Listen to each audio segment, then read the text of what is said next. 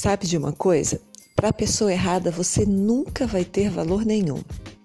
Então, quer saber? Valorize você mesmo. Isso! Valorize você mesmo.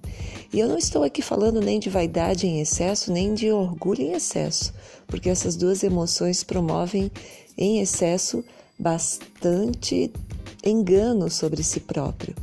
Mas eu estou dizendo em você valorizar-se, em você buscar fazer o melhor com que você é, em você aprender consigo mesmo que você, primeiro, não está pronto, então você pode errar, mas você também pode continuar a buscar o seu desenvolvimento, o seu crescimento, mas que você já é lindo, você já é capaz, você já é cheio de dons, você já é alguém digno e que tem merecimento de estar onde está, com as pessoas com quem está, fazendo o que você está fazendo. Você é merecedor, ok? Que ninguém te convença do contrário.